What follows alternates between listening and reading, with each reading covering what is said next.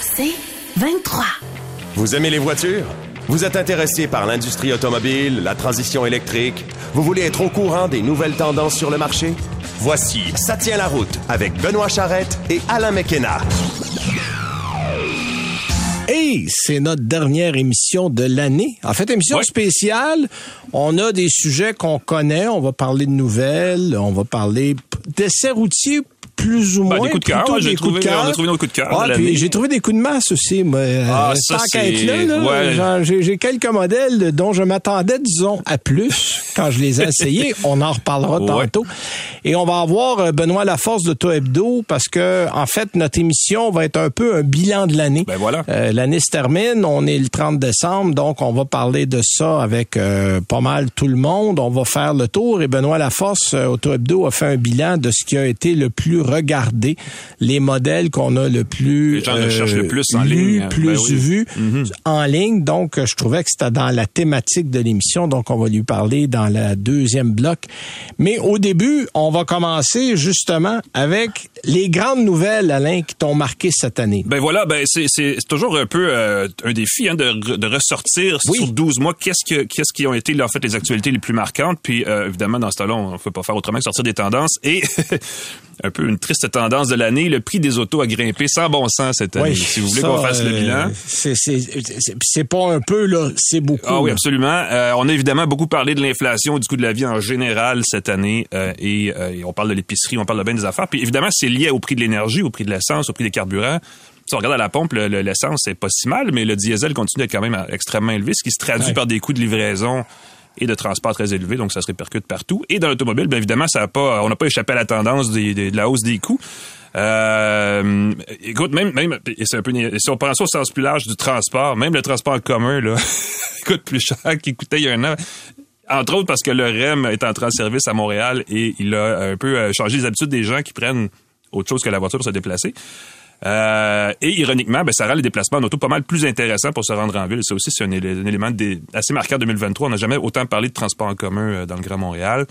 Euh, mais bon, tout ça pour dire que le prix moyen payé par les acheteurs d'un véhicule neuf cette année a atteint des nouveaux sommets. Et là, je vous fais ça en version quiz. Quel est le prix moyen payé en 2023 pour une voiture Bon, moi, je le sais, fait que je vais, je vais me taire, là. Si vous pensez que c'est 45 000, vous y êtes pas. Si vous pensez que c'est 50 000, vous y êtes pas. Si vous pensez que c'est 55 000, vous brûlez. Mais c'est pas encore ça. Le prix moyen payé pour un véhicule neuf au Canada a dépassé les, six- euh, les 66 000 en 2023. Et on parle de plus de 80 000 pour le prix moyen d'un véhicule électrique. Exactement. Euh, c'est quand même pas euh, rien. C'est euh, et, et- et- et je vous dis la source, ça vient de, de l'indice des prix du site AutoTrader. Donc, ça tombe bien. D'ailleurs, on va en parler tantôt, effectivement. Euh, et c'est un prix moyen, là, c'est c'est 66 281 dollars, je pense, le prix moyen. C'est un prix qui est 21% plus élevé que le prix moyen payé pour un véhicule neuf en 2022. Donc, sur un an, ça a augmenté de 20% Et ce qui, moi, me frappe beaucoup, euh, 22, on, on a déjà, on a eu mal l'année Et passée. déjà, on, on s'inquiétait de la hausse des prix en 2022. mais moi, j'en reviens pas, là. On prend en 2019, là, pré-pandémie, euh, où on n'avait pas, euh, où le monde automobile n'était pas reviré à l'envers. À fin 2020, là, on, on s'énervait parce qu'on parlait de 40 000 le prix Ah oui, moyen pour ah un oui. véhicule neuf. Il y a trois ans. Ça fait pas longtemps. Bon, là. mettons, fin 2020 ou fin 2023, c'est ça. Ça fait trois ans pile. Puis le prix a monté de pratiquement 60% Ouch! Ouais. Fait que c'est, c'est sûr que là, on est rendu hors de portée de beaucoup de gens. Là. Et, et, et le, le, le, le, le- hic, en fait, parce que c'est la même chose du côté des véhicules usagés, le prix a monté. Bon, heureusement, là, il a monté un peu moins vite, mais le prix moyen payé en 2023 pour une voiture usagée s'est établi à 39 645 donc 40 000 pièces en gros. Euh, ça aussi, c'est beaucoup d'argent pour une voiture usagée. Ouais. Il y a une bonne nouvelle. Elle est à venir, c'est qu'on s'attend. euh, déjà, il y a dans les chiffres de fin d'année, parce que là, on est euh, encore en décembre, donc les chiffres des, des analystes vont, vont sortir en janvier, mais déjà, on s'attend à ce que le prix des véhicules neufs et usagés redescende en 2024. On ne sait pas exactement quand, là, mais il y a eu un pic cette année à la fin de l'été, au courant de l'été. Exact. Et ce qu'on observe aux États-Unis, c'est plus évident parce qu'ils ont des statistiques très récentes, plus qu'au Ouais, Canada. Oui, puis généralement, la tendance part des États-Unis vient vers chez nous. Ben voilà. Euh, Et on là, voit euh, déjà un peu de baisse dans les taux d'intérêt, un peu de baisse dans les prix. On peut, hey, on peut négocier une voiture aux États-Unis. Là, tranquillement, ça s'en vient. Le prix euh, moyen a baissé pour un véhicule neuf aux États-Unis dans les deux derniers mois de l'année là, de quelque chose comme euh, c'est une pinote là, c'est 2 ou 3% mais on dit justement que les inventaires sont plus sont mieux garnis un peu partout dans Ouais. l'ensemble de la chaîne automobile, donc ça aide beaucoup. Euh, mais tu disais les taux d'intérêt n'aident pas évidemment à faire baisser les prix parce que les taux d'intérêt sont quand même encore assez élevés. Ça, c'est un Et problème. les frais afférents, l'assurance coûte encore cher. Il va Exact. coûter plus cher l'année prochaine. En fait, tous les coûts reliés à l'automobile coûtent cher. Le, pneu, le prix des pneus, c'est une niaiserie, vous allez me dire, mais tu sais, quand ton pneu coûtait 100, 115, 120 dollars il y a 4 ans, qui coûte 200 dollars pour le même pneu, ben là, ça te coûte 800 dollars pour quatre pneus et non pas 450. Exactement. Fait, tout ça rentre en ligne de compte. Ça, exactement. Puis, euh, je vous dirais, prenez le prenez l'autobus, ça revient moins cher, mais l'autobus, c'est difficile à trouver. il est en retard des fois. Il est même pas là des fois. Les prix des autobus par mois Ça aussi coûte énormément cher. augmenté. Là, là. je vous dirais aussi, sinon, ben, prenez le vélo, mais on est l'hiver. Qui veut prendre le vélo l'hiver? Donc, Ah, dans le je l'ai fait, moi, Donc, travaillez, euh, travaillez de la maison si vous le pouvez. Sinon, ça. ben, écoutez, euh, de covoiturer, je ne sais que dire. Restez chez vous puis dépensez pas. Écoute, ben là, c'est ça. Si on se met le petit chapeau de, de, de finances personnelles, on, on, on- on s'arrache les cheveux aussi un peu parce que c'est plus difficile. Ça a été difficile cette année. Bon, nouvelle un peu plus intéressante en deuxième nouvelle. Réjouissons-nous de ce côté-là parce que le 2000 2023 a aussi été l'année de tous les records pour les ventes de véhicules électriques. Euh, N'en déplaise aux gens qui n'aiment pas l'électrification. La part de marché des véhicules électriques a continué de s'agrandir en 2023 et ce, au Québec évidemment, mais aussi partout au Canada. Euh, à la fin de l'été, les véhicules zéro émission, là, qui est le grand terme chapeau pour dire qu'on parle essentiellement de véhicules électriques parce que des véhicules zéro émission, par exemple à hydrogène, Ben, ça va pas des tonnes, Il y, a- on va y se en dire a les affaires. il y en a deux disponibles au Canada, mais on s'entend que ça représente 0,00001 là. Voilà. Donc, disons que les véhicules électriques, ou en tout cas 100 électriques, parce qu'on exclut aussi euh, tout ce qui est un moteur thermique à essence, là, ont donc 10,5% des ventes de véhicules neufs immatriculés au Canada, selon les données compilées par la firme indépendante S&P Global Mobility. Donc, c'est pas c'est pas un organisme promotion, de promotion de quoi que ce soit, c'est vraiment des, des calculateurs, analystes très euh, objectifs qui disent ça. C'est une hausse appréciable euh, par rapport à la fin 2022 où 9,6% des véhicules vendus étaient euh, au pays là étaient électriques. Euh, la popularité la popularité des véhicules électriques évidemment est un peu plus appréciable au Québec, on le sait à cause de l'aide gouvernementale à l'achat. Ouais, on Il était à 22,6 je pense là des Oui, 23 là, là, Exact. pour le dire comme ça. C'est quand même un, bon parce qu'à la fin octobre, on était à 13 Donc, dans les deux, trois- deux derniers mois, là, à peu près, on a vraiment gagné euh, une part de marché au niveau de l'électrification. La seule province qui nous devance, c'est la Colombie-Britannique où il y a 26,2% Exactement. Puis après ça, après ça, rien. Après ça. Ben, y dans le milieu, il y a les prairies, là, où c'est plat. Ben, Ouais. la, la courbe d'adoption d'électrique est relativement plate, là aussi, Il y en parce qu'il n'y a pas d'aide à en. Ontario, mais comme il n'y a plus d'aide provinciale, les, les, les, les, les ventes ont chuté, littéralement. Il y a deux, il y a deux choses, hein. Il y a le genre de véhicule que les gens achètent et l'aide à l'achat qui font, qui découragent, en fait, dans les prairies, entre autres, à acheter des voitures électriques. Parce que des pick-up électriques, il n'y en a pas des tonnes. Non. Et des VUS, ben, ça commence, mais sont hors de prix. Bon. Cela dit, au Québec, euh, sur un an, c'est une hausse de popularité, les véhicules électriques, là, de 70% par rapport aux ventes sur la même période, donc dans les 10 derniers mois de l'année, là, en 2022. Euh, ça n'inclut pas les hybrides ni les hybrides rechargeables. Donc, de ce côté-là aussi, il y a des gains parce qu'il y en a beaucoup qui se sont vendus. La Prius, par exemple, est une voiture qui consomme très peu de carburant. Euh, je dirais ceci, les grands gagnants cette année sont les constructeurs qui ont déjà amorcé leur propre virage électrique. Tesla, ça va sans dire, évidemment, mais General Motors et Hyundai sont les deux marques qui ont vu leur vente dans l'électrique bondir Ouais, le plus sont, très année. proactifs dans les deux cas. Bon, GM, on attend encore un peu un modèle. Là, on nous en a annoncé euh, 10 000, puis on en a vu trois. Là. Mm-hmm. On a hâte d'en voir un peu plus du côté de GM, mais on, on, on veut. Là. On veut, on en présente, on en monte, on en, on en annonce. Euh, on a hâte d'en acheter. Ben, on, est, on a amorcé le virage. Évidemment, ça prend oui, du temps. Puis oui. euh, Euh, là, sont- vous dites, ouais, OK, tu sais, 13% 10% c'est peut-être des petites parts de marché, mais il faut mettre ça dans le contexte parce que le gouvernement du Québec, par exemple, a revu ses cibles d'électrification du transport léger au courant de cet été. Et si on se fie à la courbe d'adoption qui prévoit, parce que les contraintes pour les constructeurs là, et les cibles annuelles plus strictes commencent en 2027. Exact. Euh, et là, en ce moment, on est- on est exactement pile poil dans la courbe pour se rendre à ce que les véhicules électriques représentent plus d'une vente sur deux des véhicules neufs à partir de 2028 au Québec. Donc, à partir de 2028, là, on va pivoter de l'autre côté de la courbe. Ouais, puis on le voit, hein, généralement, quand on a pris le virage, là, ça devient exponentiel. là. Exactement. je- les millionnaires vous diront toujours que c'est le premier million qui est dur à faire, puis les autres embarquent vite. Oui. Je ne sais pas, je connais pas ça, on mais... peut commencer mais- par le deuxième million, ça va Oui, aller plus vite, c'est- j'imagine, c'est ça qu'il faut dire. mais, mais une fois que effectivement qu'on a entamé vraiment là, le virage, Ouais. là, là, on voit des valeurs qui vont aller beaucoup plus rapidement. Exactement. Puis ça se fait quand même euh, malgré une certaine résistance de constructeurs et de pétrolières, entre autres, qui sont en retard et qui font tout ce Ouais. qu'ils peuvent pour décourager un peu. Mais en fait, ce qu'on voit cette En fait, année, on voit même les pétrolières embarquer parce que les pétrolières veulent devenir des pourvoyeurs d'électricité. Forcément, elles vont devoir s'ajuster. Shell, Exactement. BP, euh, t'as même des, des grands euh, émirs des Émirats arabes unis qui ont décidé, eux autres, de, de dire, OK, nous, tous les stations-service qui nous appartiennent, on va avoir des recharges électriques. Ouais, on leur souhaite bonne chance pour faire partie de la solution, mais ils essaient. On va. Ouais. Écoute, comme 28 était euh, dans le pays. Oui, OK. Ouais, ouais, ouais, Il y avait de l'ironie dans ma voix, là, d'accord. Euh, écoute, je reste dans l'électrique parce que 2023, ça sera la première année où le modèle le plus vendu au monde sera un modèle électrique. Ouais, ça aussi, c'est un virage. Je le souligne parce que le modèle Y de Tesla, qui à ce jour, parce que là, on a les chiffres évidemment au 31 septembre. On n'a pas octobre, novembre, décembre, mais au 31 septembre 2023, on avait vendu à travers le monde 883 982 Tesla modèle Y.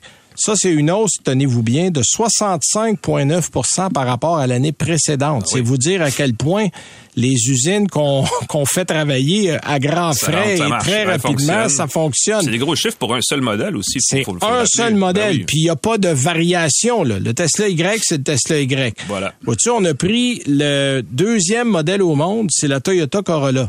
Mais l'ensemble des modèles de Toyota Corolla, parce qu'il y a des Corolla la 4 Cross, portes, il y a des euh, Corolla ouais. hybrides, la Cross, la GR. Bon, la GR, c'est pas grand-chose, mais, mais quand même.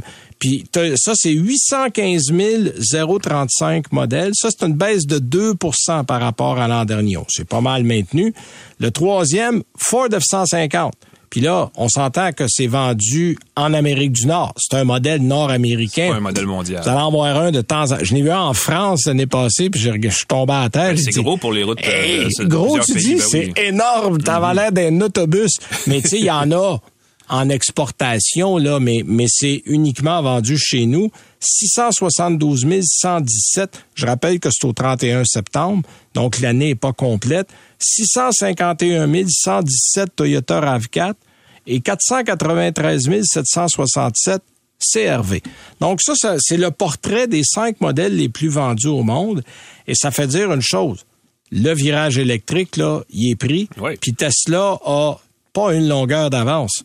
A un terrain de football d'avance sur n'importe Là, qui. une giga avance. Parce que y a, y a personne qui est même proche du modèle Y. Là, on n'est même pas, le- je pense, le deuxième dans l'électrique, c'est en bas de 100 000. Pour vous donner une idée, lui, tu 883 000. Donc, on est loin, loin devant. Et là, évidemment, on table. On a parlé du côté de Tesla. Bon, on va-tu l'avoir un jour, le fameux modèle plus petit? Modèle 2, le modèle comme 2 ça, ben oui, à qui, 25 000 qui devait être à américains. 25 000 dollars américains. Mais on sait une chose, on travaille dessus et avoir le, le succès qu'on a connu aussi avec ce modèle-là, de le modèle Y et le modèle 3, je pense qu'on va tabler sur des modèles plus. Ouais. Autre nouvelle qu'on peut pas passer sous silence, c'est Nordvolt qui arrive au Québec. On va Oui. prendre une nouvelle locale, mais c'est quand même une usine qui va euh, un investissement de 5,3 milliards de dollars qui va se faire chez nous. Ça a cimenté le virage. La filière batterie québécoise est en train de voir le jour cette année. On peut dire Et c'est le ça. premier projet que moi je considère projet intégré, c'est-à-dire qu'on fabrique pas juste une anode, juste une cellule, ou c'est c'est c'est la batterie qu'on va faire et on va fournir des constructeurs. Il y a déjà des gens comme BMW qui ont levé la main. En fait, c'est un peu beaucoup les constructeurs qui faisaient affaire avec Nordvolt en dire, Europe. C'est tous ceux qui ont financé Nordvolt à la base. ouais, Voilà, qui ont dit, premier, hey, euh, on fabrique des autos en Amérique du Nord, ça sera le fun que tu aies des batteries en Amérique du Ouais, Nord. parce que les États-Unis obligent l'approvisionnement local aussi. Voilà, Mhm. exactement. Donc ça, ça a été une très grosse nouvelle. Euh, là, j'ai bien hâte de voir parce que on est passé cette semaine ensemble Sur l'autoroute. sur euh, l'autoroute qui va être la 116 finalement, avec Masterville. Exactement. dur, Oui, Ben, euh, j'ai l'impression qu'il va y avoir quelques travaux routiers dans ce coin-là pour aménager parce que là, on imagine tout, tout, en fait, tout le branle-bas de combat que ça. Ben, va causer dans ce coin-là. tout ça. Oui, oui. Euh, L'infrastructure à bâtir de- sur la rive sud de Montréal. là. Et la dernière nouvelle qu'il faut pas oublier, la grève des géants de l'automobile aux États-Unis. Ouais. On a eu une quasi-grève chez nous parce que s'il y a eu des grèves, mais genre une journée, ça s'est réglé. Ça aurait pu dégénérer jusqu'à ce que ça dégénère pas. Voilà, mais ce que ça a amené, euh, même si les compagnies qui ne sont pas syndiquées n'ont pas été directement touchées, on a vu dans les semaines qui ont suivi des hausses d'augmentation de salaire chez Honda, des hausses d'augmentation de salaire Ah chez oui. Toyota. Ah Et ben, là, ben. Euh, Tesla a annoncé pour le début janvier prochain 10% ben d'augmentation. Vous allez me dire 10% ben 10 euh, quand si tu es à 20 pièces de l'heure, tu tombes à 22 pièces de l'heure là. donc il y a tu sais sur une semaine, une année, c'est des montants qui sont intéressants. C'est presque à l'inflation, je pense parce qu'on est à 9 On est presque à l'inflation selon les régions. Et Sean Fenn, le président des United Auto Workers aux États-Unis, a dit que lui, il allait personnellement prendre son rôle très au sérieux, puis là, on va aller faire de la représentation auprès des compagnies établies aux États-Unis qui ne sont pas liées aux United Auto Workers. Et ça, j'ai hâte de voir en 2024 ça va ressembler à quoi? Parce que là, il va y avoir une petite trêve, c'est le temps des fêtes. Je pense qu'on a célébré du côté des travailleurs parce qu'on a obtenu des conditions de travail euh, vraiment améliorées. Mm-hmm. Et tant mieux pour les travailleurs. Mais je pense qu'on veut essayer de répandre la bonne nouvelle à travers l'industrie automobile. Puis on le sait, il y a plusieurs constructeurs qui vont sciemment s'installer en dehors des centres d'influence des United Auto Workers pour mhm. ne pas nécessairement avoir affaire avec eux.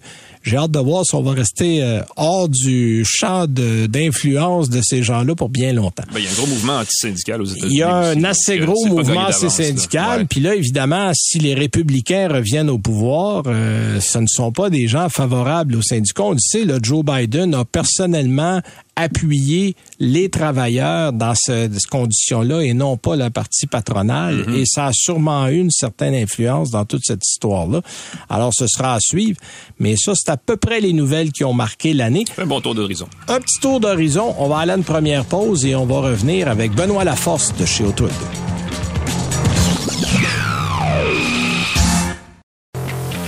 Vous écoutez Ça tient la route avec Benoît Charrette et Alain McKenna. Notre prochain invité est presque devenu un régulier à l'émission. Ça fait quelques fois qu'on le reçoit, mais c'est toujours... Euh, comme ça. C'est saisonnier, effectivement. Ça, se dit bien. Euh, il est directeur général chez Auto Hebdo, euh, responsable aussi des relations avec les médias. C'est M. Benoît Laforce. Salut, Benoît. Bonjour Benoît, ça va bien? Ben absolument. Écoute, vous avez fait une autre étude en fait sur le top 10 des véhicules les plus recherchés de 2023. Ça tombe à bien. On faisait une émission récapitulative sur l'année. on s'est dit tiens, pourquoi pas en parler? Euh, c'est intéressant de voir le palmarès. Vous avez divisé ça en deux, c'est-à-dire qu'il y a une partie auto puis une partie camion VUS là au niveau euh, de ce que les gens ont regardé. Euh, ben écoute, on va aller tout de suite dans le vif du sujet. Je pense que le F-150 n'est pas populaire pour rien parce que même chez vous, c'est ce que les gens regardent le plus. Hein? Oui, définitivement. Notre, notre analyse des véhicules les plus recherchés cette année, on lance une nouvelle composante qui est les plus vendus avec à travers le pays. Okay. Euh, ce qu'on faisait pas par le passé quand on faisait notre palmarès. Et oui, à travers le Canada, le F-150 remporte la palme des deux côtés. Euh, ce qui est très intéressant, quand, quand on regarde un peu notre approche cette année, ce qui est ressorti, c'est que les Canadiens sont tentés par des modèles accrocheurs, mais achètent de façon pragmatique, de façon pratique, mais pas économique. Oh. Ah, au-dessus, ça c'est intéressant parce que moi je mets toujours l'économie dans l'équation, dans, l'équation en me disant, tu sais, à un moment donné, quand ton portefeuille te dit que non, euh, mais il y a des gens que même si le portefeuille dit peut-être, ils vont y aller pareil. J'ai l'impression que le temps passé en voiture donne le goût aux gens de se gâter un peu. Des fois, quand vient le dernier moment de dire Waouh, qu'est-ce que j'achète, il y a un petit côté non rationnel qui embarque. Ben, définitivement, quand on regarde au niveau des recherches, on va avoir euh, beaucoup de véhicules de luxe qui vont se classer dans le top 10. comme le deuxième au point de vue national, c'est la Porsche 911. Euh, donc, bien entendu. on s'entend que c'est pas une Honda Civic. C'est aspirationnel un peu, je pense. Ouais. non, définitivement. Donc, on sait que ce véhicule-là fait rêver. Mais aussi, quand ben on regarde dans le top 10, on va voir la BMW série 3, la Mercedes-Benz C-Class, la E-Class et la Corvette qui se classent dans le top 10. Donc, on parle de véhicules de rêve. Mais quand on tombe du côté euh, des, achats, on va avoir dans le top 2, les deux premiers nationaux, on va avoir le F-150 et le Dodge Ram. Mais quand on regarde au niveau du Québec, on a une petite nuance, on a une différence. Le F-150 n'est pas le véhicule le plus vendu. Ah, ça vrai. Mm-hmm. Donc, le véhicule le plus vendu, c'est euh, le Ford Escape. Euh, et en troisième position, on va avoir le Toyota RAV4. Donc, on va avoir, c'est là qu'on vient avec le côté pragmatique, pratique des choses dans notre analyse. Bon, ça me rassure, ça. c'est bon. Euh, donc, c'est ça. Donc, ce qui est ressorti réellement quand on regarde au Québec, par exemple, le véhicule le plus recherché, la Honda Civic, pour une deuxième année consécutive, c'est des résultats qui sont différents. Et au Québec, on est la seule et unique région que la Civic sort en premier. Le reste, c'est vraiment la F-150 partout à travers le pays qui a, qui a mené la palme au niveau des recherches. Est-ce que c'est des recherches de véhicules neufs ou usagés ou les deux? Ou comment, que, comment vous compilez ça? C'est les deux ensemble. Donc, euh, bien entendu, on va regarder euh, toutes les recherches, tous les, les, véhicules qui ont été regardés en détail. On crée une analyse, on crée notre calcul, puis c'est comme ça qu'on obtient notre palmarès des véhicules les plus recherchés. Pour les véhicules vendus, ce qu'on regarde de notre côté, bien entendu, c'est les véhicules qui sont affichés et retirés, qui nous donnent notre donnée euh, des véhicules les plus vendus sur le site AutoHebdo. Là, je trouve ça intéressant parce que vous dites que les Canadiens sont des acheteurs résilients. Euh, l'étude démontre que 58% des Canadiens qui ont été interrogés qui entrevoient un avenir financier optimiste, alors que 45% des consommateurs sondés anticipent une amélioration de leur situation financière. Donc, est-ce qu'on achète dans l'espoir de dire ça va aller mieux l'année prochaine, puis je peux m'acheter quelque chose d'un peu plus cher, ou on dit plutôt ouais, va peut-être rester prudent parce que je sais pas trop ce que l'avenir me réserve? Je dirais de là le côté pratique de la chose, c'est quand on se met à regarder un peu notre budget puis qu'est-ce qu'on doit faire avec notre véhicule, je pense qu'on va aller vraiment avec le véhicule qui convient le mieux à nos besoins. Donc c'est pour cette raison-là qu'on a autant de SUV dans les véhicules les plus vendus dans le top 10 cette année si on analyse euh, les données internes de Twebto. OK. OK. Mais je trouve ça intéressant. Là où vous parlez aussi de la hausse de l'inventaire des véhicules neufs. Parce que là, finalement, on commence à avoir un ben peu de véhicules chez les concessionnaires, puis ça se traduit par une légère baisse euh, de l'intérêt pour les véhicules d'occasion. Est-ce que ça veut dire qu'on va finalement voir peut-être une baisse de prix moyen des véhicules d'occasion? Parce qu'évidemment, plus il y a d'intérêt, plus les véhicules sont chers. Moins il y a d'intérêt, plus il faut les, je dirais, les brader, il faut les mhm. vendre à rabais pour être capable de les passer. On en est où dans cette situation-là en ce moment?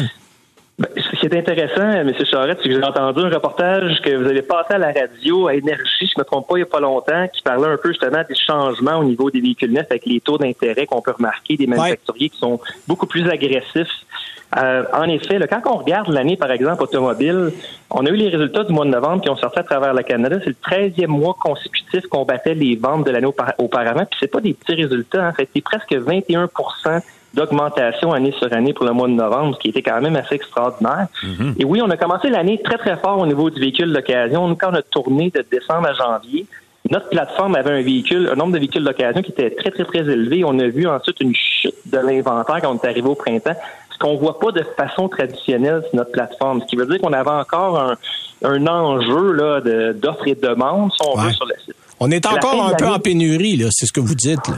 Ben, moi, je vous dirais que la pénurie, est, selon nos données, nous autres, elle est, elle est pas mal passée parce qu'on, quand on regarde, nous, on tient une donnée pré-pandémique d'inventaire. Donc, semaine 13 2020. Euh, puis quand on regarde le statut de Auto Hebdo, on va avoir les marques nord-américaines qui sont presque à 100 les marques européennes qui vont être au-dessus de 100% de l'inventaire pré-pandémique, c'est les marques vraiment euh, euh, japonaises et asiatiques qu'on a vraiment du retard ou est-ce qu'on se tient dans le 45 OK. Donc, l'inventaire, on en a qui est revenu. Est-ce que c'est possible qu'on doit encore attendre après un véhicule? C'est possible. C'était possible même dans le temps avant la pandémie qu'un véhicule très en demande, on doit attendre deux, trois mois pour l'obtenir. Mais on a une meilleure euh, balance entre l'offre et la demande à l'heure actuelle. Puis on voit justement que le véhicule d'occasion, il, je dirais que il y a eu un léger ralentissement parce qu'on voit les prix qui commencent à descendre en fin d'année. Donc, on peut s'attendre à ce que le marché d'occasion aussi soit moins enflammé en début d'année l'année prochaine. Donc, en résumé, l'année 2024 regarde assez bien si on, si on fait le tour. Ben, je vous dirais que oui, parce que euh, vous, avez parlé des données par rapport à la situation des consommateurs. On a une autre donnée aussi là, qui dit que 26% des gens qu'on a sondés s'attendent à changer de véhicule dans les six prochains mois. Donc, euh, on va s'attendre à faire un choix pratique. Les gens vont prendre le temps de magasiner. On les invite à venir sur un site comme Auto Hebdo, bien entendu, parce qu'il y a plusieurs véhicules. Mais quand on regarde un, Canadien sur quatre, c'est quand même assez intéressant comme donnée de dire on n'a pas complètement repoussé l'achat d'un véhicule pour 2024. OK. Autre sujet d'intérêt, parce qu'on en parle souvent, Benoît Laforce, euh, c'est les véhicules électriques. Là, vous dites dans votre sondage que 56% des propriétaires de véhicules non électriques se disent ouverts à considérer leur achat, euh, leur prochain achat comme un véhicule électrique. Ça, c'est une baisse ou une hausse par rapport à ce que c'était l'an dernier? Ça, ça a été une baisse cette année dans nos données à nous autres. Ça a été vraiment euh, le gros choc qu'on a lancé en début d'année quand on a sorti notre étude des véhicules électriques qui démontrait qu'on est passé de 68% d'intérêt pour les, les gens qui n'étaient pas propriétaires d'un véhicule électrique à 56% Euh, je pense qu'il est important de savoir, c'est au moment où on a tenu cette étude-là en 2022, c'était euh, pratiquement dans le même temps qu'on a eu l'augmentation euh, euh, du coût de l'essence et aussi la guerre en Ukraine. Donc, ça a créé vraiment un, gros momentum. Ouais, puis là, il y, a, eu une pénurie épouvantable. Là, il n'y en avait pas de véhicules électriques. Les gens attendaient un an et demi, deux ans, là, puis des fois plus pour certains modèles. ça en a probablement découragé quelques-uns. Définitivement. Mais qu'est-ce qu'on peut voir, c'est que ce qui est intéressant au niveau du véhicule électrique, c'est que l'offre s'est beaucoup améliorée. Euh, c'est sûr et certain que l'offre est très très forte dans les véhicules qui ne se qualifient pas pour les incitatifs gouvernementales à l'heure actuelle. Mais on voit les manufacturiers revenir avec des véhicules qui vont se situer dans la tranche de 40 à 60 000 qui devient beaucoup plus accessible. Bon, puis évidemment, c'est la tranche qui est la plus, en tout cas, la plus difficile pour le moment parce que beaucoup des nouveaux modèles qui sortent en, véhicules électriques sont à 55, 60, 75, 80, euh, qui a pas d'aide et qui a rien. Euh, mais vous soulignez également qu'il va y avoir une forte augmentation des modèles électriques qui vont arriver. Est-ce que ça, ça peut influencer au niveau de l'intérêt des gens en disant, bon, il y en a un peu plus chez les concessionnaires, puis là, on dit que d'ici la fin de l'année 2024, on devrait avoir une bonne douzaine de nouveaux modèles qui vont arriver du côté canadien. Définitivement, puis on sait, moi, dans les discussions que j'ai avec les différents, manufacturiers, c'est une de leurs top trois priorités, le véhicule électrique. On sait les mouvements gouvernementaux vers les véhicules à zéro émission.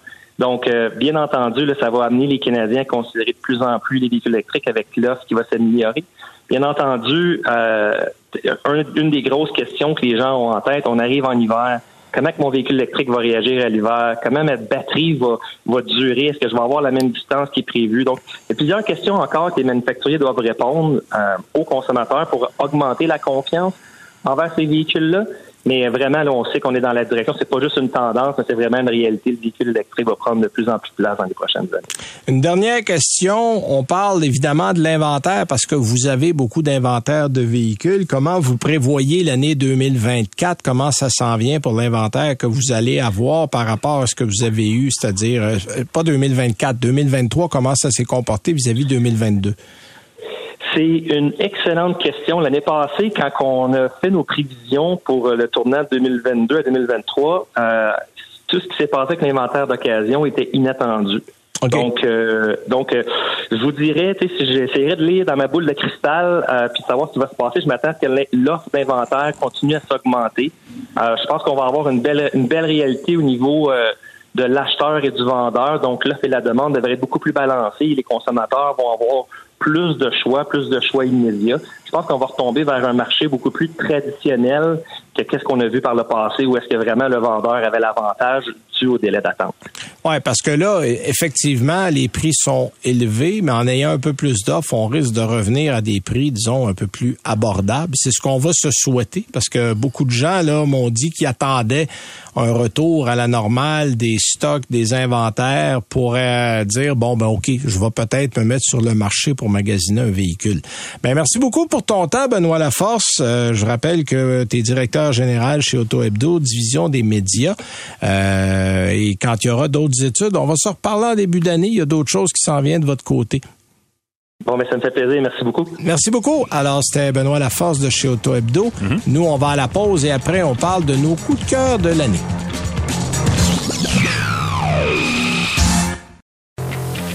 Vous écoutez Ça tient la route avec Benoît Charrette et Alain McKenna. Et là, évidemment, comme 2023 se termine, oui. on fait un petit tour d'horizon des modèles qui nous ont plu. Ça peut être un modèle qu'on a laissé ici, ça peut être un lancement où on est allé, des modèles qui ont dit ah oui, j'en aurai un pour moi ça.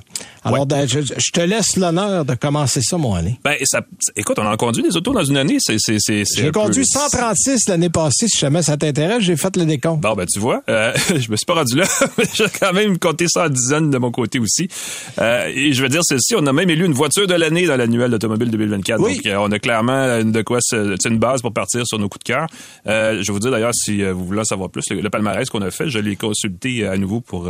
oui, dans l'annuel d'automobile, dans notre livre. C'est un excellent palmarès parce qu'on est quoi, je sais pas, une dizaine d'auteurs. Puis on a tous à peu près des coups de cœur qui sont des fois pareil, des fois complètement opposé, donc ça fait quelque chose d'assez intéressant.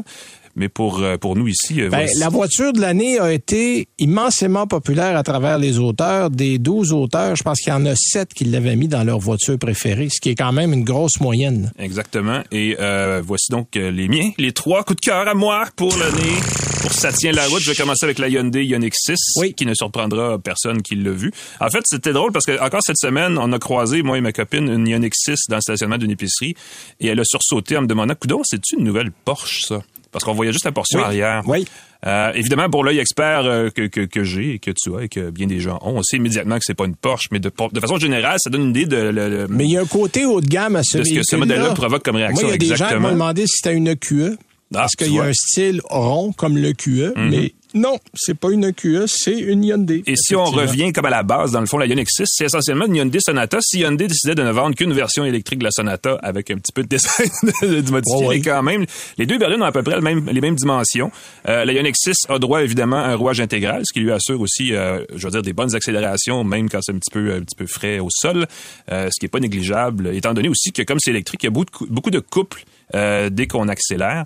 Euh, d'ailleurs, la Ioniq 6 est non seulement un modèle qui représente très bien l'avantage de passer à l'électrique, mais c'est aussi une berline qui rappelle efficacement qu'on n'a pas toujours besoin de VUS pour se sentir en contrôle sur la route, y compris l'hiver. Moi, c'est surtout ce que j'ai aimé. La conduite est intéressante et elle ne fait pas son poids. Il y a certains véhicules électriques qui arrivent à garder une sensation de conduite qui est proche d'une vraie berline. Mm-hmm. Quand je dis vraie, d'une berline à essence. Et ça, on a ça dans l'Ioniq 6. Bon, il y a quelques petits défauts. Ah, c'est euh, parfait. La forme du toit à l'arrière limite un peu l'espace aux passagers qui vont s'asseoir derrière. Il faut mhm. avoir la tête un petit peu, un petit peu penchée ou pliée. Par contre, l'espace pour les jambes est très bon. Euh, l'espace est suffisant. Il n'y a pas un grand coffre. Puis les sièges se baissent, mais tu sais, ça fait comme une arche. Il y a pas, Les sièges se baissent pas à plat. Ils se baissent à plat, mais il y a une arche donc qui limite l'espace. Puis il y a comme 318 ou 320 litres. Donc le coffre est pas énorme mais c'est des défauts mineurs comparés à tous les gréments que vous allez avoir au Exactement. Il y a des gens qui vont dire ah et aussi l'hiver parce qu'évidemment l'hiver les électriques on sait on sait ce que c'est mais euh, vu l'autonomie qu'elle propose elle sentit quand même assez bien euh, même quand il fait froid. Je veux dire ceci à propos de l'hiver et des voitures électriques quand la voiture est branchée on peut prédémarrer la Ioniq 6 comme bien d'autres voitures électriques aussi et le moteur euh, ne sera pas sollicité, c'est-à-dire la batterie sera pas sollicitée pour chauffer l'habitacle et réchauffer les batteries parce que ça va passer par la borne de recharge. Et ce que ça signifie, c'est que vous avez un démarreur à distance et qui, n'affectera en rien l'autonomie du véhicule. Et donc, vous venez d'éliminer une partie des inconvénients de l'hiver, c'est-à-dire les voitures, les voitures froides quand on veut quitter la maison. Euh, c'est vraiment un plus des voitures électriques l'hiver, qui a pas des inconvénients, qui a pas uniquement des inconvénients l'hiver. Donc, euh, et avec ça, ben, on a une autonomie de, selon le modèle, 430 à 580 km par charge quand il vente puis qu'il fait beau puis qu'on est dans les bonnes conditions, mais qui est toujours au-dessus de ce qu'on a besoin dans une journée.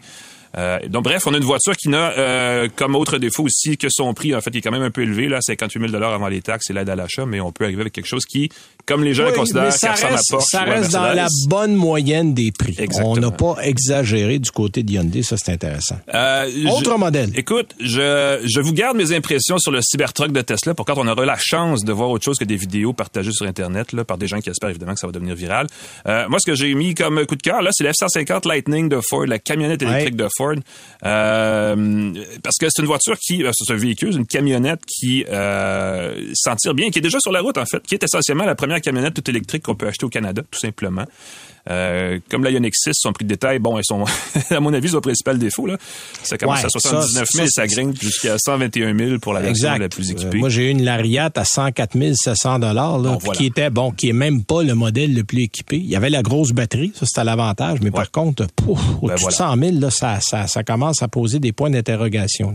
C'est, euh, je pense qu'on peut dire que la Lightning n'est pas pour tout le monde, mais ça va venir. Euh, et c'est peut-être un peu ça la bonne nouvelle. Là, on verra sans doute des camionnettes électriques meilleur marché au cours des prochaines années. Ben on parle déjà d'en faire des plus petites. Ben euh, il y a des rumeurs de Maverick électrique ou d'équivalent de mhm. euh, qui, qui se promènent en ce moment. Et à date, il y a bien des gens qui s'excitent avec le Cybertruck, mais on va le dire, ce qu'on doit en ce moment, euh, à qui on doit le virage électrique des camionnettes pour l'instant, ben, c'est Ford. Ah, c'est eux qui ont livré. oui, parce que tout le monde en a parlé, mais Ford était là avant tout le monde. Et, je veux dire, un autre truc de la Lightning qui est le fun, c'est que la camionnette peut puiser dans sa prise, dans sa batterie, en fait, pour alimenter des appareils électriques On le sait, les mini une génératrice. Et on peut même s'en servir. Il y a des gens qui le font. D'ailleurs, il va falloir en parler avec ces gens-là parce que je trouve ça le fun comme concept. On peut servir du Lightning déjà au Québec pour alimenter une maison sur l'heure de pointe et déjouer les fameux pics de demande d'Hydro-Québec. Si on est abonné à ILO, entre autres, on peut se servir d'un Lightning. Évidemment, ça prend des composants à la maison qui sont qui permettent de le faire. Il y, a, il y a un 15 000 à investir là, pour avoir tout le euh, matériel euh, nécessaire, là, mais effectivement, ça existe je dirais pas 15 000, mais oui, ça coûte des sous, effectivement, parce que j'ai fait le calcul en cherchant les morceaux.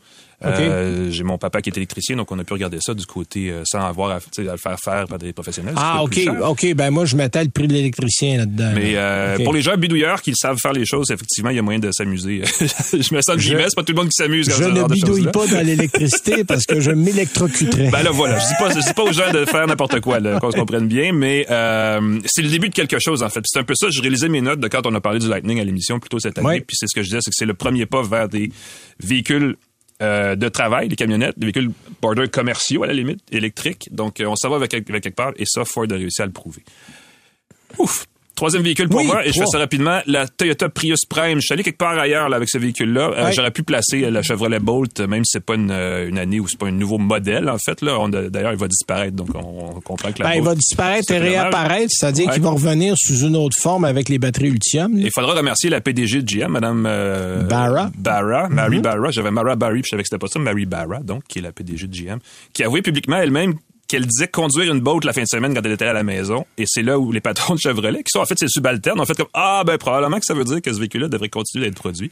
Ben, c'est surtout qu'il se vend très bien puis qu'il n'y avait aucune raison de retirer ça sur le marché, autre le fait qu'il y avait une batterie qui ne faisait plus partie des plans d'avenir de GM. Puis là, on a décidé de dire Bon, ben OK, on va mettre une batterie lithium, on a développé la technologie, on l'a.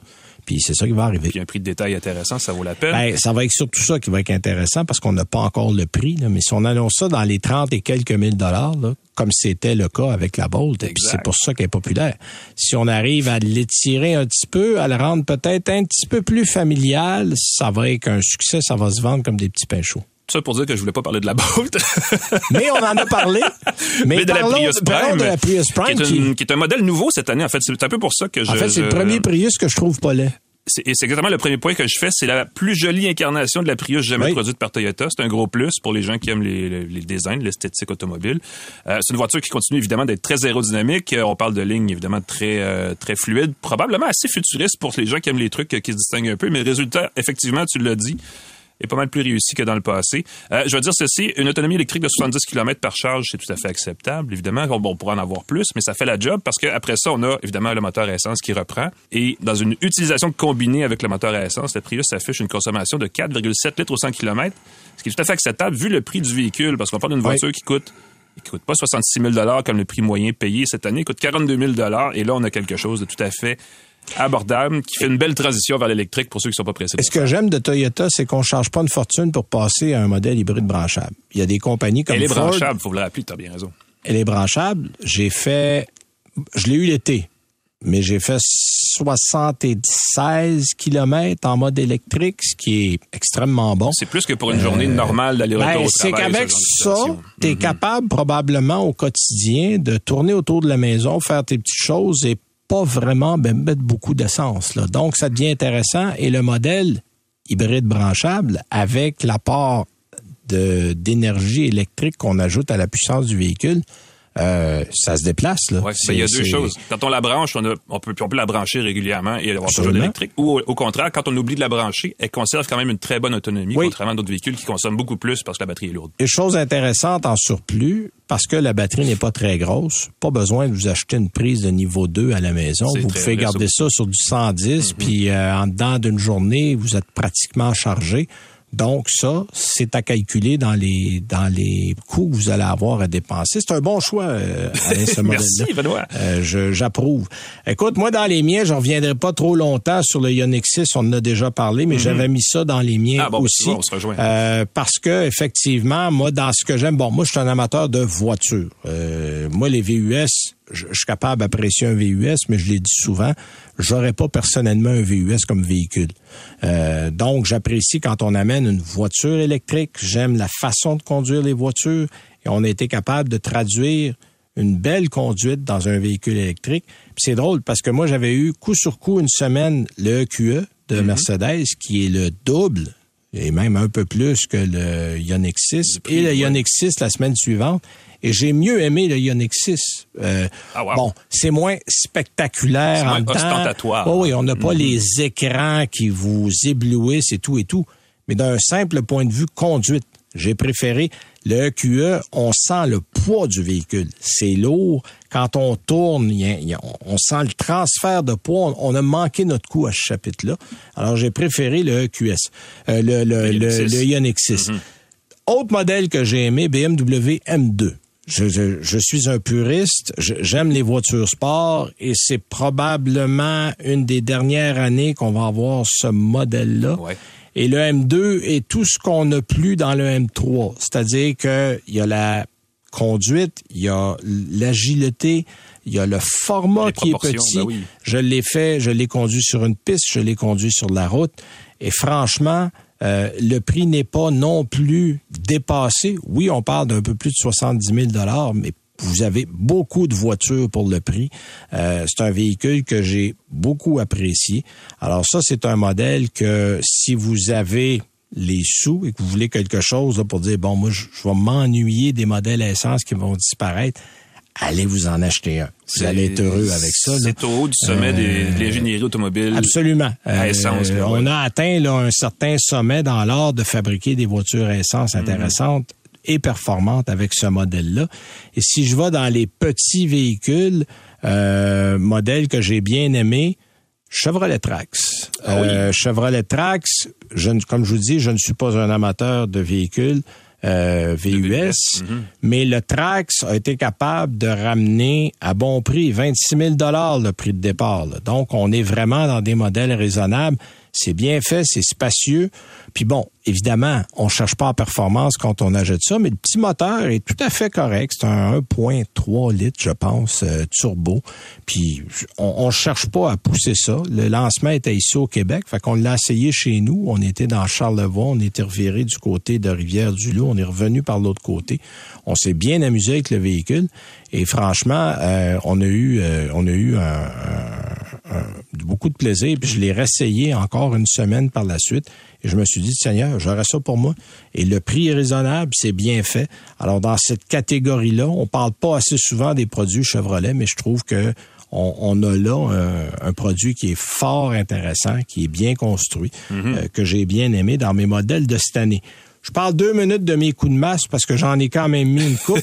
je n'ai, je n'ai vendu un tout à l'heure quand j'ai parlé, de la Mercedes EQE. Ah oui. Ça, c'est une de mes déceptions. En fait, les modèles EQ en général chez Mercedes, EQS, EQE, EQE, euh, VUS, EQS, VUS, on, on a, je pense, on a raté une occasion de faire des produits intéressants. Ils sont différents visuellement et ça, bon, on doit féliciter Mercedes d'avoir visuellement démarqué ses produits. C'est la, c'est l'approche qu'on a choisie, contrairement à un BMW qui a dit non. Moi, là, il va y avoir une série 5. Il y en a une qui est électrique, il y en a une qui est à essence. Voilà. C'est la même auto. Bon, non, la grille en avant, le- la calandre, mais, mais si vous les regardez de part, profil, euh, non. ouais. Alors que Mercedes, on a choisi d'aller ailleurs. L'avenir dira qu'il aura eu raison dans son approche, mais j'ai pas, j'aime pas le feeling des Mercedes euh, électriques. Elles sont lourdes, elles sont un peu pataudes. Ben, à mon avis, ils ont perdu Euh, des années de développement parce que, tu sais, la, la marque EQ, ça fait des années qu'on sait qu'elle s'en vient. Ah, puis ils ont hésité longtemps. marché. Écoute, Ben ils oui. avaient fait un lancement pour la EQC, ils avaient annoncé prix canadien, finalement, il est jamais venu. On l'a jamais vu. Euh, puis là, on va la revoir seulement que l'année prochaine. Fait que ça va avoir pris quatre ans avant que ce véhicule-là le revienne. Ben C'était avant la pandémie. Euh, autre modèle que j'ai trouvé, en fait, que je trouve inutile, c'est la BMW, le BMW XM, XM euh, qui est affreusement cher. Là, on parle de 278 000 On parle de véhicule euh, VUS de Formule 1 quasiment. Là, ouais. ben, c'est ça. Puis pourquoi un véhicule M dans un format éléphantesque? Je, je, je n'ai toujours pas compris ça. Oui, c'est hyper puissant, c'est, c'est, c'est vite, mais, mais, mais c'est un autobus. Euh, il- tu sais, c'est comme si tu dis un coureur de sumo, tu vas devenir un coureur de 100 mètres. Ben non, il fera jamais un coureur de 100 mètres. Tu sais, c'est un, lutteur de sumo. Ben voilà. Alors, je, je, comprends pas et surtout le prix qui a aucun bon sens. Puis le dernier que j'ai été déçu, pas parce qu'il va pas bien, c'est parce que je le trouve trop cher, c'est le Nissan Ria. Euh, ouais, qui est à 67 000 et quelques dollars, puis on a la même chose pour 15-20 000 dollars de lui aussi est arrivé un peu plus tard que prévu. Qui lui aussi est arrivé un peu plus tard que prévu. Et quand tu arrives plus tard, tu amènes quelque chose de mieux, mais ça n'a pas été le cas chez Nissan. On a manqué notre coup. Alors voilà, ça fait le tour rapidement. Ben merci à tout le monde. C'était tout pour notre récapitulatif de l'année. Merci à Jean-Christophe Ouellette à la console, notre invité Benoît Laforce à la mmh. Benoît. On a une diffusion pour la première émission ou notre émission de l'année qui s'en vient. 2024. Le, exactement, et euh, qui est diffusée le 31 décembre à 11h aussi. Nous, on se donne rendez-vous pour les émissions régulières à partir de la semaine du 8 janvier. Salut tout le monde.